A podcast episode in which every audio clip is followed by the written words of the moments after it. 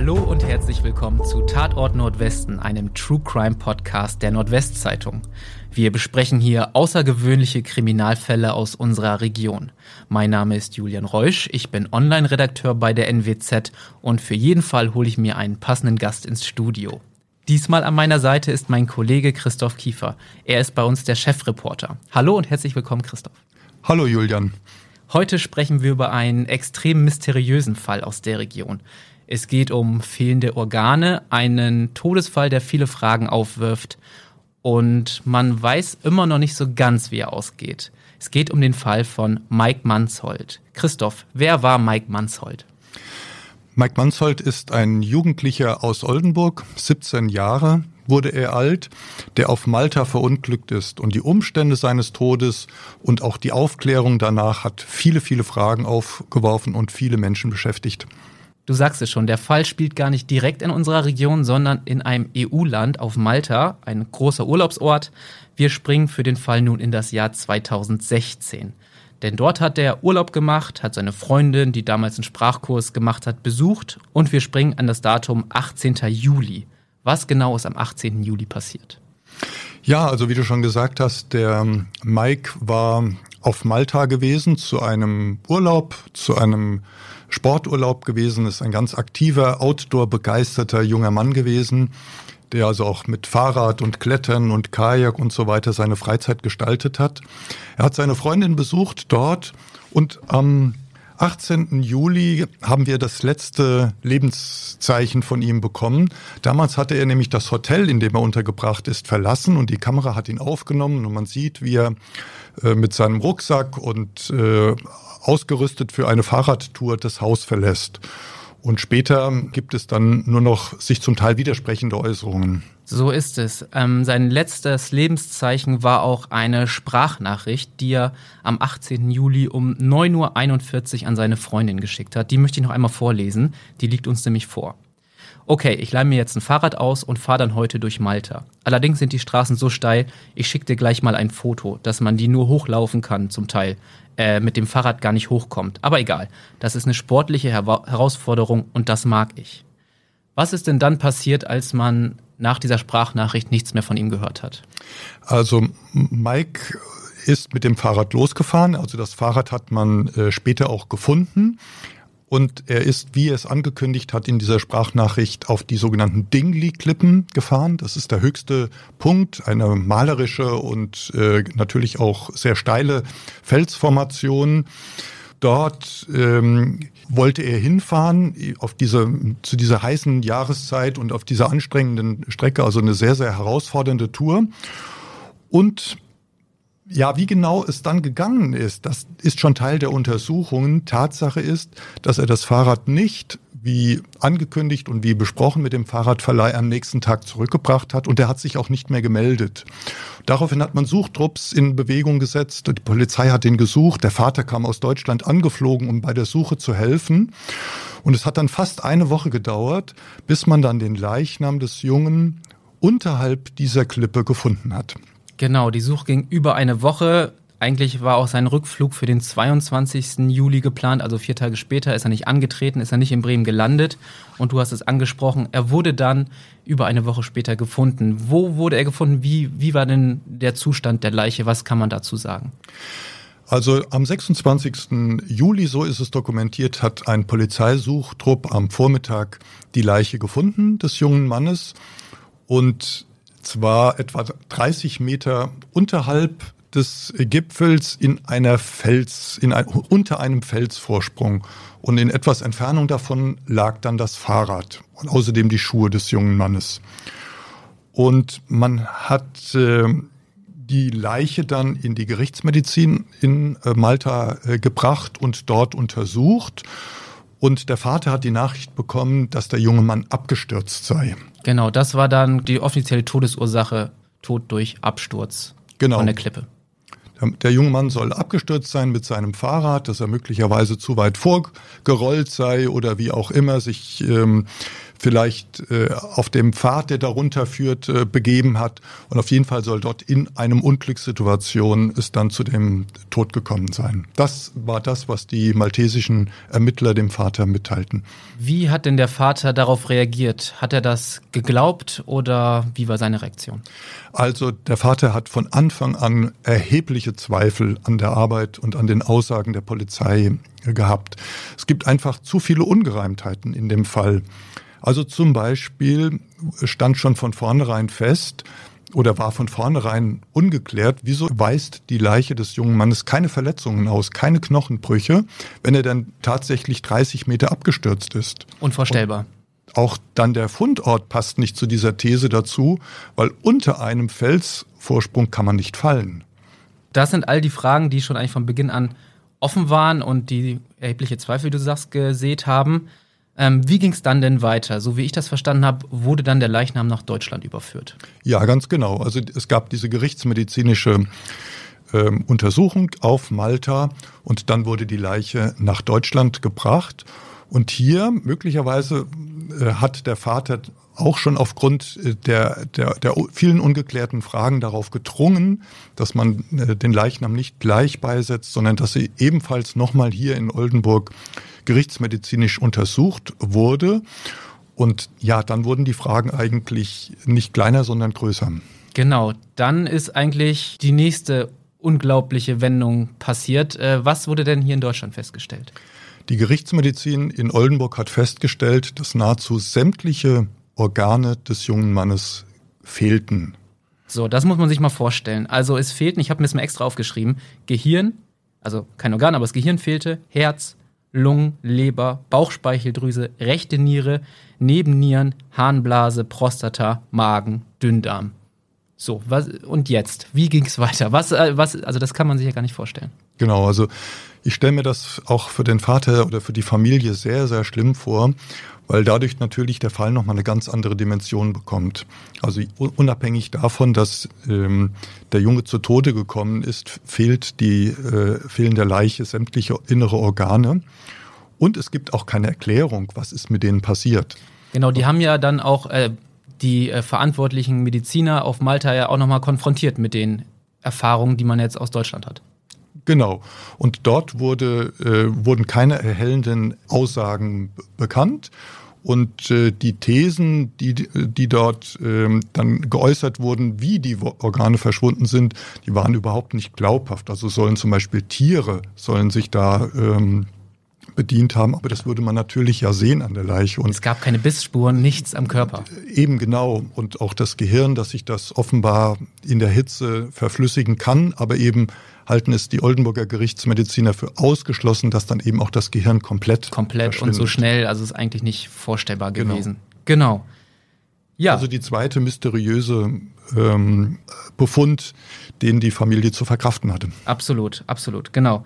Daraufhin äh, ist die Familie auch nochmal aktiv geworden und hat tatsächlich, soweit ich weiß, Strafanzeige gestellt. Gegen wen denn und ähm, wer war das Ziel?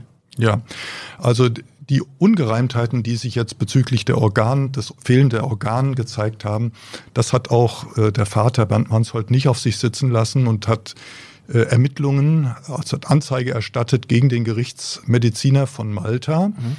Äh, es gibt ein weiteres Detail, das also die Glaubwürdigkeit dieses Mannes erschüttert, weil er hatte schriftlich ähm, bestätigt, dass die Leiche vor dem Transport nach Deutschland einbalsamiert worden sei aber sie war es nicht, wie hier in Oldenburg festgestellt wurde. Also es ist ein anerkannter Gerichtsmediziner, der ja. aber hier wirklich auch der Falschaussage an diesem Detail. So deutlich muss man das konnte. sagen, genau. Und ich glaube, darauf angesprochen hat er einfach nur behauptet, ja, die Kollegen in Deutschland irren sich. So ungefähr war, glaube ich, seine Ausrede. Genau, der Kollege, über den wir jetzt hier gerade sprechen auf Malta, heißt Professor Dr. Mario Skerry, wird er vielleicht ausgesprochen. Mein Maltesisch ist jetzt nicht so sattelfest.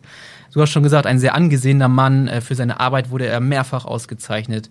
Er hat sogar stolz schon darüber berichtet, wie es ihm und seinen Kolleginnen und Kollegen gelungen ist, 29 angeschwemmte Flüchtlingsleichen in nur drei Tagen zu obduzieren. Also das ist jetzt nicht irgendwer, der da äh, mit dem Fall verbunden ist von Mike Manzold, sondern schon ein angesehener Mediziner, der offenbar nicht die Wahrheit sagt. Genau, und ähm, Das Schlimme äh, daran ist, dass äh, es auch für den für, für Oldenburger, für einen Oldenburger sehr, sehr schwierig ist, diesen Fall aufzuklären, überhaupt das Ausland, aber dann gibt es eben auch auf Malta herrschen andere äh, Sitten und äh, arbeiten Polizei und Justiz anders als in Deutschland. Genau, du hast es jetzt äh, reingeworfen. Lass uns mal ein bisschen über Malta sprechen für alle Zuhörerinnen und Zuhörer, die das Land jetzt vielleicht nicht so gut kennen.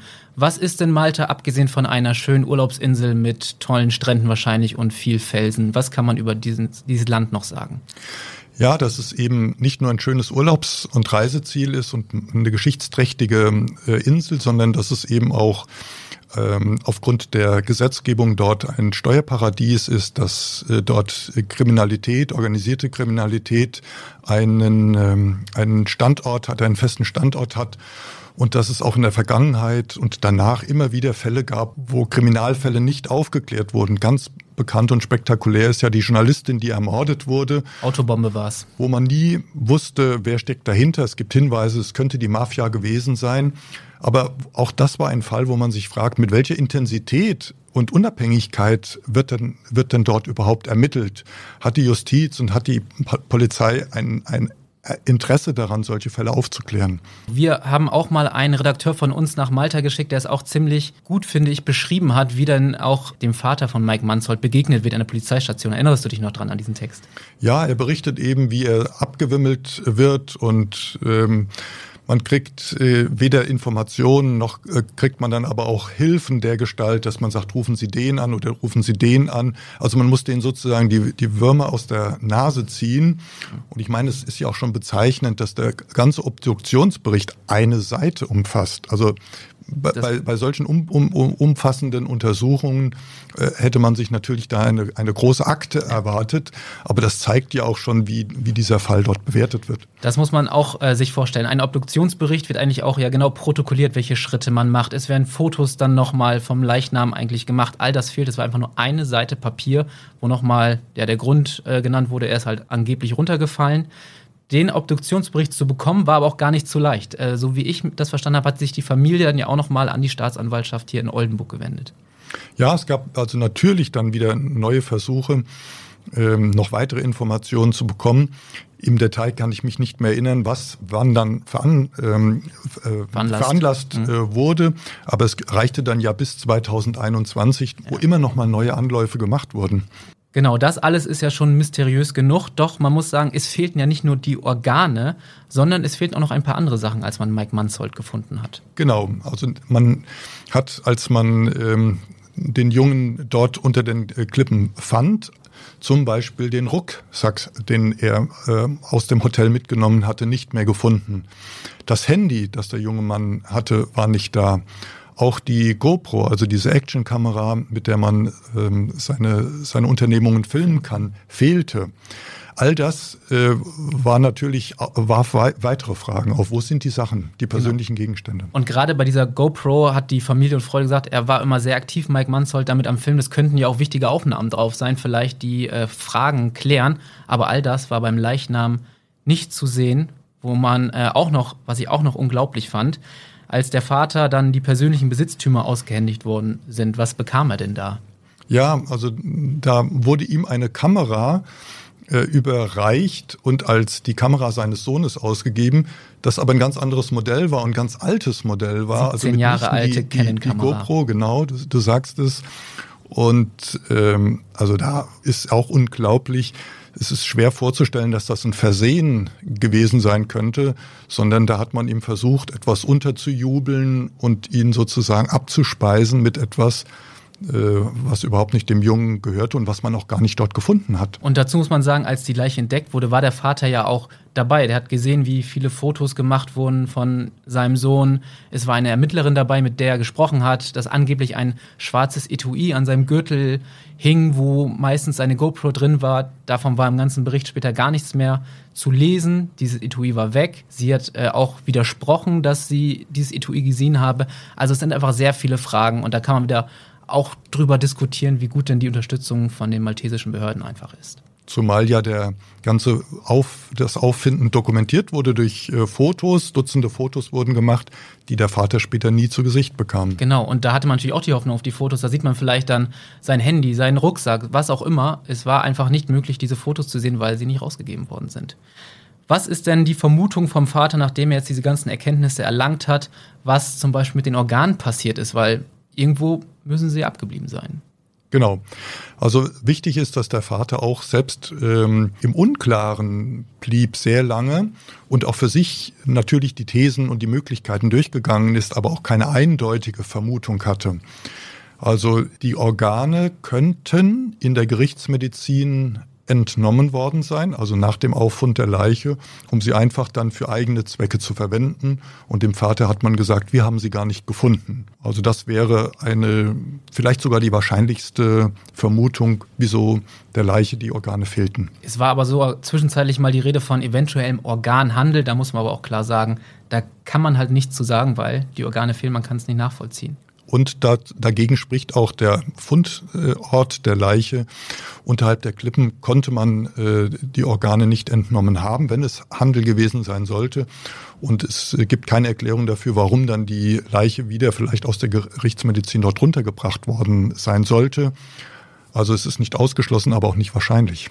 Jetzt sind wir schon bei den möglichen Gründen des Todes. Es war nämlich auch noch mal eine Theorie, es waberten viele Theorien in dem ganzen Zusammenhang, aber auch, dass er womöglich erschossen wurde, weil diese ganze Gegend, wo er Rad gefahren ist, ja wohl auch häufiger mal Schüsse fallen. Was weißt du denn darüber? Ja, das ist eine der Theorien, die darauf fußt, dass man dort äh, auf Malta in diesem Bereich Vögel jagt und äh, tatsächlich dort Jäger auch schießen. Aber die Leiche hat überhaupt gar keine Schussverletzungen äh, gezeigt. Damit kann man eigentlich das fast ausschließen. Ähm, ja, was ist denn für dich bisher am wahrscheinlichsten? Was gibt es denn noch für Theorien? Also eine weitere Theorie, die zumindest theoretisch äh, nicht ausgeschlossen werden kann, das ist, dass der Junge sich das Leben genommen hat. Aber da gibt es überhaupt keine Hinweise, Andeutungen, auch ähm, im Umfeld, im persönlichen Umfeld. Und ein vielleicht nach Stand der heutigen Kenntnis wahrscheinlichste Todesursache ist, dass der junge Mann sich tatsächlich übernommen hat bei dieser Tour, dass er auf dem Gipfel war, dass er erschöpft war, dass er dehydriert war, dass er dann noch es geschafft hat, äh, abzusteigen und dann aber unter diesem Felsvorsprung dann äh, seine Kräfte ihn verlassen haben. Verließen, genau. Man muss sagen, das ist so steil dort, dass man da auch nicht immer mit dem Fahrrad auch lang fahren kann, sondern es auch Passagen gibt, wo man tatsächlich das Fahrrad tragen muss. Ich jetzt noch nicht vor Ort, aber so heißt es. Deswegen ist es vielleicht nicht unüblich, dass da auch mal ein Radfahrer absteigen muss. Es gab übrigens aber auch noch andere Theorien, nur um das der Vollständigkeit halber mal zu sagen. Sowas wie, weil da ja die Wertsachen fehlten, es war vielleicht ein Raubmord, aber auch da die Leiche war unversehrt. Es hatte keine Brüche, keine Schläge, keine blauen Augen, was auch immer.